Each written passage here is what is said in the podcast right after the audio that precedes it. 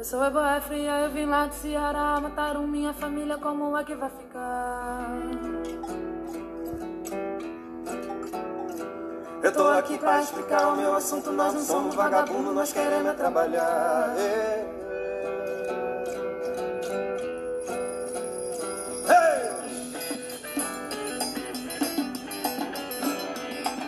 Bom dia, boa tarde, boa noite. Eu sou Helena Joaquina Puri residente do programa Residência Pedagógica da Geografia. Esse é um podcast para a turma do segundo ano da escola Alice Loureiro, com o tema Espaço Agrário Brasileiro e Produção Agrícola. Esse som que vocês acabam de ouvir é a música Reforma Agrária da banda Saísse os Bois.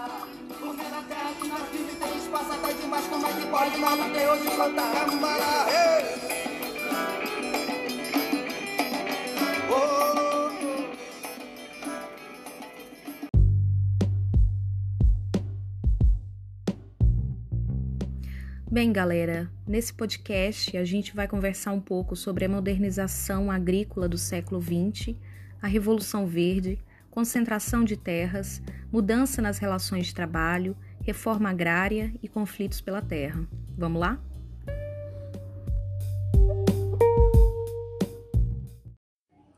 Vamos conversar um pouco sobre a expansão do capitalismo no campo, a Revolução Verde e a especialização da produção. Bem, a Revolução Verde é um conjunto de inovações tecnológicas no meio agrícola permitindo maior produção de alimento, pelo menos na parte teórica. Quando a Revolução Verde foi criada, ela prometia resolver o problema da fome nos países pobres em um curto espaço de tempo. As variedades de alto rendimento exigem uma grande quantidade de aparatos tecnológicos, como fertilizantes, máquinas, tratores e defensivos químicos, aí a gente entende como agrotóxicos. Segundo os dados do Ministério da Agricultura, Pecuária e Abastecimento, desde 2000 foram 4.051 novos pesticidas e substâncias para agricultura liberados no país. No entanto, mais de metade, 2.097 agrotóxicos e componentes industriais foram aprovados nos últimos cinco anos. Os agrotóxicos, conhecidos também como defensivos agrícolas ou agroquímicos são utilizados no setor da produção agrícola para proteger plantas e grãos de pragas e doenças que possam, em questão de poucos dias, comprometer o desenvolvimento de plantações inteiras.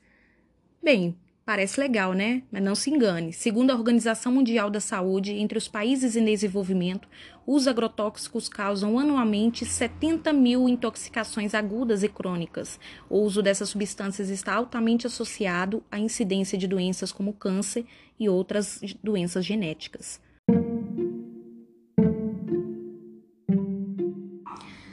E essas tecnologias agropecuárias foram transferidas dos países ricos para os países em desenvolvimento, onde houver um aumento do endividamento e custos de produção. Ampliou também o fosso entre os ricos e os pobres no campo. A Revolução Verde também contribuiu para elevar os preços da terra e dos arrendamentos. E não para por aí, estimulou a concentração de terras e de renda, aumentando por conseguinte o poder dos grandes. Portanto, a Revolução Verde não ajudou a acabar com a fome mundial. Muito pelo contrário, nos países em desenvolvimento que a Revolução Verde se instalou, os níveis de fome só crescem. Dessa forma, podemos entender a Revolução Verde como uma estratégia da expansão do capitalismo no campo dos países em desenvolvimento. Agora vamos falar um pouco sobre a terra como instrumento de poder e a formação das ligas camponesas. No Brasil do século XX, a principal economia era a agroexportação, que é a exportação de produtos agrícolas, e a estrutura fundiária permaneceu inalterada em relação aos últimos séculos. As massas das populações empobrecidas tinham muita dificuldade no acesso à terra ou quase nenhum acesso à terra. Foi por meio da proclamação da República de 1889 que as terras devolutas do Estado passaram à administração dos Estados federativos, como Minas Gerais, Bahia, são Paulo, Pernambuco, Amazonas. Nesse momento histórico, não muito diferente do momento que a gente vive na contemporaneidade, os governadores eram quase sempre coronéis, ou latifundiaristas, ou grandes fazendeiros, pessoas com muita posse de terra, com grandes proporções de terra. e isso fortaleceu o coronelismo na política e na concentração dessas terras. Foi durante a Revolução Constitucionalista de 1930 que a oligarquia rural se tornou enfraquecida e houve a emergência da articulação de movimentos rurais no campo e lutas políticas dos trabalhadores. Houve também a queda do preço do açúcar no exterior. Esse fenômeno econômico fez com que proprietários arrendassem suas terras. Em 1945, com o fim da Segunda Guerra Mundial, o açúcar voltou a crescer o preço no exterior. Os proprietários de terras voltaram à administração de suas terras com a mecanização do engenho por meio das usinas de açúcar e expulsaram os trabalhadores foreiros. Mas os trabalhadores foreiros recorreram à justiça. Um caso que ficou muito marcado foi no engenho da Galileia, onde os foreiros resistiram sem sair da terra. Mais tarde fundaram a Sociedade Agrícola e Pecuária dos Plantadores de Pernambuco, que mais tarde veio a se tornar a primeira liga camponesa do Brasil.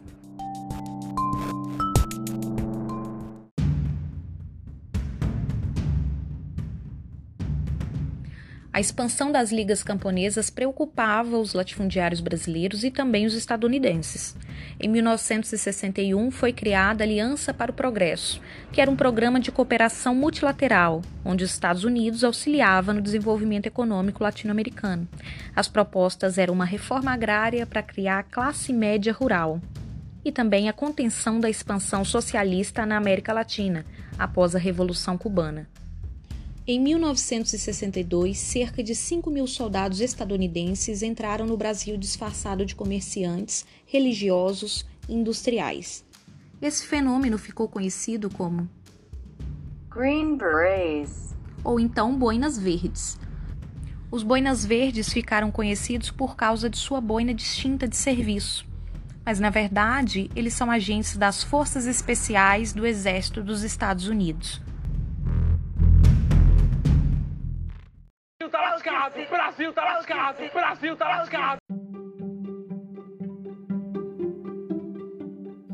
Essa frase, que nos representa muito nesse cenário, foi dita pelo participante conhecido como Gil do Vigor, no programa Big Brother Brasil de 2021.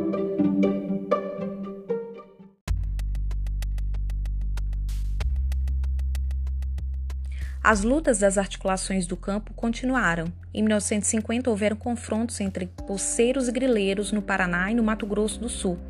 Houve também a formação de sindicatos rurais que se baseavam na teologia da libertação de Leonardo Boff.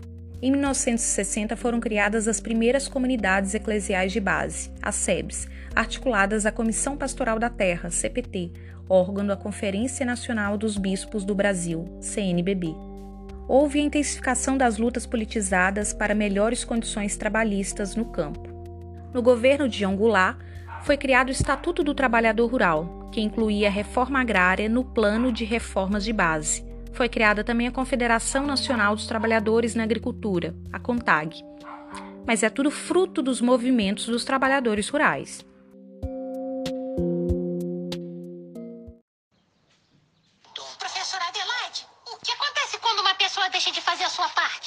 Aí a sociedade entra em colapso total. Não se preocupem, crianças. A sociedade já está em colapso total há muitos anos. Beleza, né? Colapso total, né?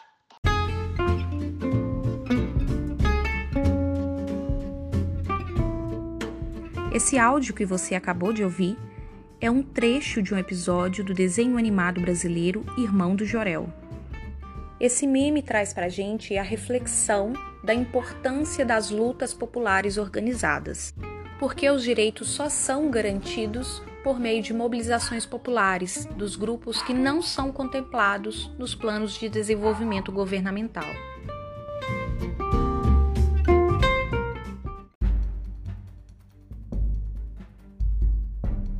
Ao mesmo tempo, grupos historicamente privilegiados também se mobilizam para contrapor as mobilizações populares. É o caso da Sociedade Brasileira de Defesa da Tradição da Família e da Propriedade. Pleiteiam combate ao comunismo, defesa da propriedade privada, principalmente rural, mesmo sendo improdutiva, e o sagrado direito à propriedade privada. Em suas manifestações, as mulheres não podem participar. É membro da Sociedade Brasileira de Defesa da Tradição, da Família e da Propriedade, nada mais nada menos que Bertrand de Orleans e Bragança, ele mesmo, descendente direto do antigo Império Brasileiro. Entre as pautas da defesa da propriedade privada, principalmente a propriedade privada rural, está também as pautas contra o aborto e contra o divórcio. Limpa, limpa, limpa tudo. Limpa todo o ódio coletivo. Esse meme é uma fala da cantora, compositora, rapper e apresentadora Carol Conká, que foi regravado pela residente Ana P, para trazer para a gente, neste contexto, a reflexão sobre a intolerância às diversidades no território brasileiro. Além da insistência de grupos privilegiados que continuam pleiteando a concentração de terras e o acúmulo das riquezas do Brasil. Acúmulos esses na mão de pouquíssimos indivíduos.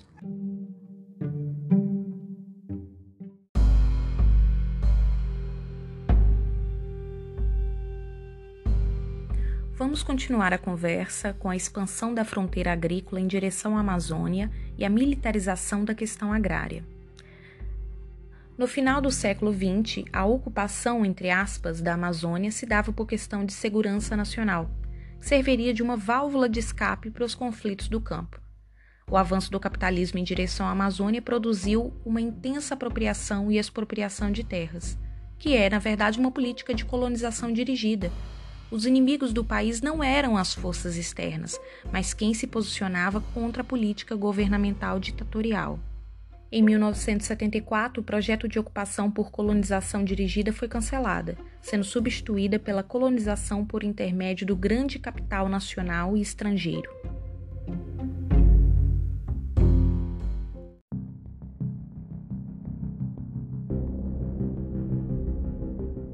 Os conflitos pela terra no Brasil se dão de maneira muito violenta.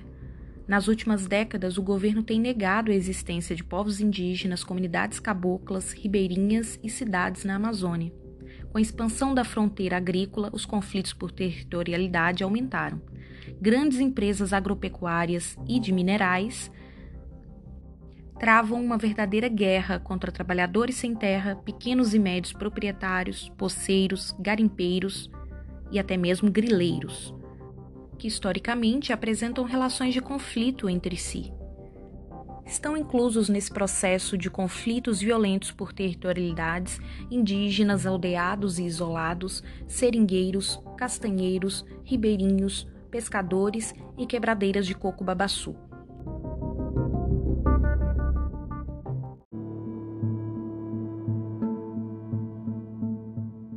A fala que você ouvirá a seguir é da líder indígena Alessandra Corapi Munduruku, do povo Munduruku, que foi ao Congresso Nacional em Brasília em 2018. Alessandra Munduruku, assim como diversas outras lideranças indígenas, vem denunciando nos últimos anos ataques de garimpeiros, grileiros e grandes fazendeiros em seus territórios, além de denunciar também a omissão, descaso e até aval do poder público sobre esses ataques. Se é do mato, se ele tira a copaíba do mato, porque quem está sendo afetado somos nós, porque o, tá lá a soja, tá lá os graneleiros, é 26, é 26, tá matando nossos peixes para me atravessar da, da minha aldeia pro outro lado, eu tenho medo da bargaça. É bargaça enorme. Como é que eu vou ensinar meu, meu filho a pescar? Que tem muito granileiro lá, lá perto do nosso rio. O rio tá, a Jorge, tá sendo contaminado pela soja, pela agrota. O meu primo tirou outra cajá grande, tava vivo. Quando ele foi abrir, o que que tinha? Tava podre. Por que, que o peixe tá podre? Será nós que estamos contaminando o peixe?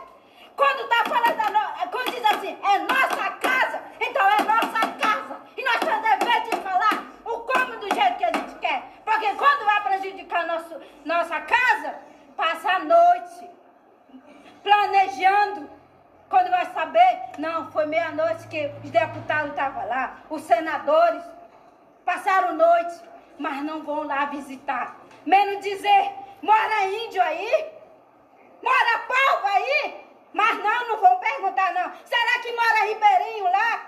Será que o pessoal que depende do peixe, o pescador, tá lá pescando, que sair de, de madrugada, passar quatro dias pescando, às vezes não pega peixe para vender, para sustentar sua família. E nós que tem que pescar, sai de madrugada, não pega ou dois peixes e chega. Não, meu filho, vamos pescar de novo porque só tem isso. Mas por que que tá só isso? Porque estão invadindo o rio Tapajós. Tá cheio de porto. Nós temos que pescar, passar dois ou três dias agora pescando para sustentar nossos filhos. É muita zoada de balsa. É muita zoada de bargaça. Cada vez estão comprando território lá. Os matogrossenses sabem lá o quê? Construindo porto. O porto que está nos sufocando. A nossa aldeia está ficando no meio dos empreendimentos. E cada vez está avançando. Mas estão perguntando para gente como será que nós estamos vivendo? Os impactos do que nós estamos vivendo com o peixe, com os animais que estão se afastando. Eu tenho o direito de, vir aqui dizer: não queremos ferrogrão, não queremos porto de soja e não queremos hidrelétrica. E não queremos mineração no nosso território. Queremos vida, queremos nosso território demarcado. Isso é o dever do governo. Nós não viemos invadindo o Brasil como vocês inventam quando vocês chegaram aqui 1500 anos.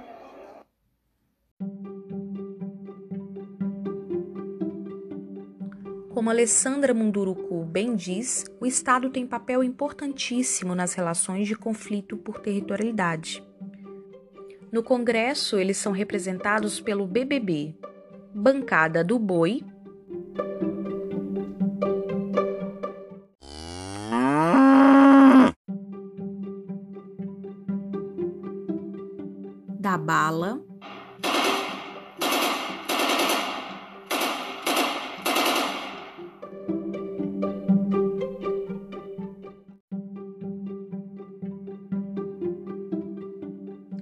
Bíblia. Por Deus, por minha família, que Deus abençoe nosso país.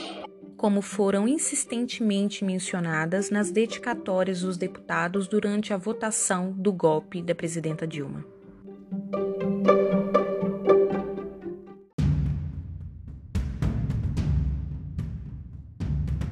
O atual presidente Jair Messias Bolsonaro declarou a seguinte frase no ano de 2017: Não vai ter um centímetro demarcado para a reserva indígena ou para quilombola. O ex-ministro da Educação do governo Bolsonaro, Weitraub, disse a seguinte frase no ano de 2020. Odeio o termo povos indígenas, odeio esse termo, odeio povo cigano, só tem um povo nesse país. Quer, quer, não quer sair de ré. É povo brasileiro, só tem um povo. Ricardo Salles, ex-ministro do governo Bolsonaro, revelou seu planejamento para o ministério. Então, para isso precisa ter um esforço nosso aqui, enquanto estamos nesse momento de tranquilidade no aspecto de cobertura de imprensa, porque só fala de Covid, e ir passando a boiada, e mudando todo o regramento, e simplificando normas de IFAM, de Ministério da Agricultura, de Ministério do Meio Ambiente, de Ministério disso, de Ministério daquilo. Agora é a hora de unir esforços para dar de passeada a simplificação de regulatório que nós precisamos. Brasil tá lascado, Brasil tá lascado, Brasil tá lascado. Falar dessa situação até desanima, né?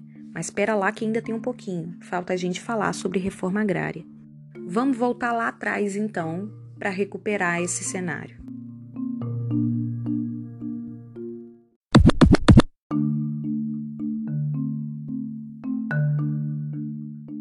A nova república é a questão da terra. a União Democrática Ruralista e o Movimento dos Trabalhadores Rurais Sem Terra. Em 1985, com o fim do ciclo militar, desemprego e a hiperinflação estavam altíssimos. O governo Sarney criou o Plano Nacional de Reforma Agrária, o PNRA. Ao mesmo tempo, foi criada a União Democrática Ruralista, a UDR, que, como o nome bem diz, é a união dos grandes latifundiários, proprietários de terra, grandes fazendeiros ruralistas. Nesse mesmo período, no início dos anos 1980, foi criado o Movimento dos Trabalhadores Rurais Sem Terra, o MST, que é um movimento que corresponde ao nível de organização sem precedentes na história das lutas sociais no Brasil, que ocupam terras principalmente griladas e terras improdutivas. Mas vem cá, você sabe o que é terra grilada? Grilagem, como o próprio nome diz, é uma técnica usada por fazendeiros para falsificar documentos. Na maioria dos casos, esses documentos falsos corresponderiam a uma posse de terra, que no caso não é verdade. Esses documentos eram deixados dentro de gavetas com vários grilos. Isso mesmo, grilos. Depois de um tempo, eles soltavam uma substância amarelada e faziam diversos furinhos nas folhas. A folha, então, tinha um aspecto de envelhecida, o que dava a confiabilidade naquele documento quando fosse apresentado como portador da terra.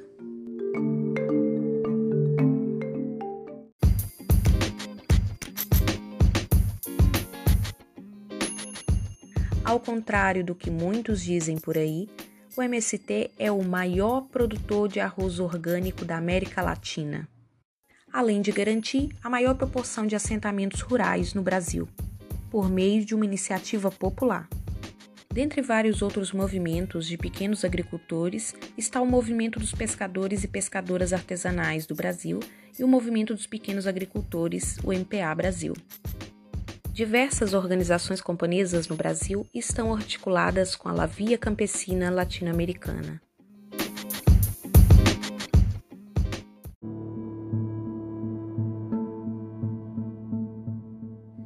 É sobre isso, galera.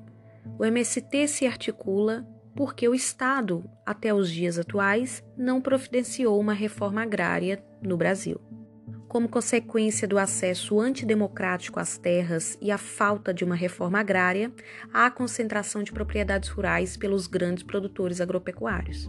Segundo o IBGE, estabelecimento agropecuário corresponde a todo o terreno de uma área contínua, independentemente do tamanho, formado de uma ou mais parcelas, subordinada a um único produtor, onde se processa a exploração agropecuária.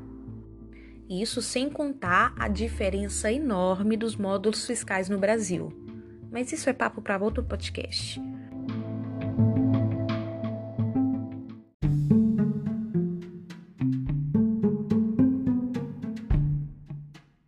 A gente conseguir amarrar nossa conversa, a gente pode classificar de uma maneira simplista a organização da produção na agricultura em unidade familiar de subsistência, que é aquela que produz para o seu próprio consumo, unidade familiar produtora de mercadorias, que é aquela que produz para o seu consumo e para venda em pequena escala, e a empresa agropecuária capitalista, que é aquela que usa, na maioria dos casos, de grandes maquinários, produz em grandes escalas e quase sempre está voltada para exportação. As outras que citei estão relacionadas ao consumo regional ou interno de seus próprios núcleos familiares. Quer dizer que essa comida que a gente compra no mercadinho, que a gente consome no nosso dia a dia, vem das unidades familiar produtora de mercadorias, ou seja, da agricultura familiar. Alguns produtos que a gente consome vêm do agronegócio? Vem, alguns vêm, mas a maioria é exportação.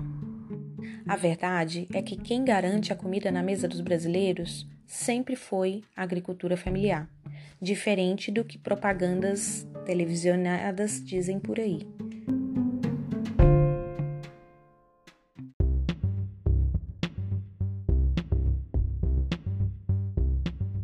De maneira geral, a gente pode classificar na atualidade as relações de trabalho no campo como morador e agregado, que é aquele que mora em troca de teto e comida, o parceiro e arredentário, que são relações de troca de trabalho por mercadorias ou até mesmo por parcela dos lucros da produção. O diarista ou boia fria, que é o que a gente costuma chamar de freelancer, e o trabalhador assalariado, que é aquele que tem carteira assinada e recebe salário. Mas a maioria desses trabalhadores rurais não são contratados pelos grandes empreendimentos agrícolas, porque a mão de obra nos grandes empreendimentos agrícolas é substituída em larga escala por maquinário. Por outro lado, a agricultura familiar envolve todos os membros da família, Empreendimentos populares, como associações, assentamentos e cooperativas, contratam boa parcela dos trabalhadores rurais da região.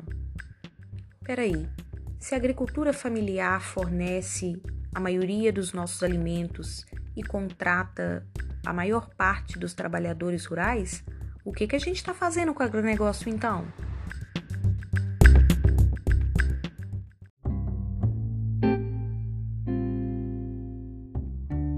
Essa terra é desmedida e devia ser comum, devia ser repartida um toco para cada um. Mode morar sossegado. Eu já tenho imaginado que abaixo o sertão e a serra devia ser coisa nossa, que não trabalha na roça, que diabo quer com a terra?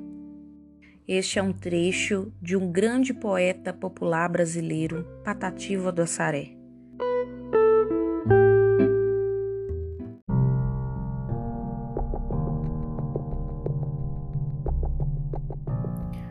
Projeto da reforma agrária foi assim esquecido.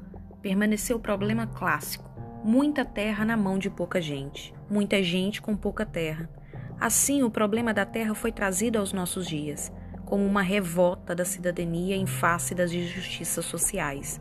A questão agora é outra. É inaceitável que existam latifúndios e, consequentemente, terras improdutivas enquanto milhões de famílias passam fome. Esse é um trecho de Francisco Graziano Neto, qual reforma agrária? Terra, pobreza e cidadania.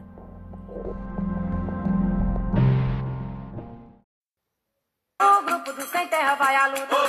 Querendo terreno pra acampar. Vai homem, vai mulher e vai menino. Sabendo que é difícil de encontrar.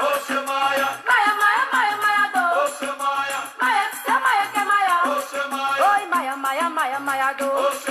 Oi, maia, seu maia que é maior.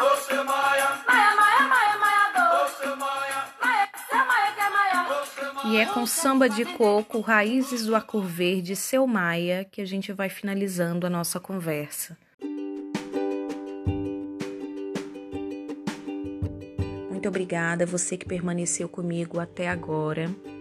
Esse é meu primeiro podcast, então deu muito trabalho. E tô curiosa para saber o que, que você achou. Me conta depois. Bem, galera, eu vou ficando por aqui. Deixo um bom dia, boa tarde, boa noite para todo mundo que estiver assistindo, em especial para a turma do segundo ano da Escola Estadual Alice Loureiro de Freitas. Vou indo nessa, até o próximo podcast. Tchau, tchau.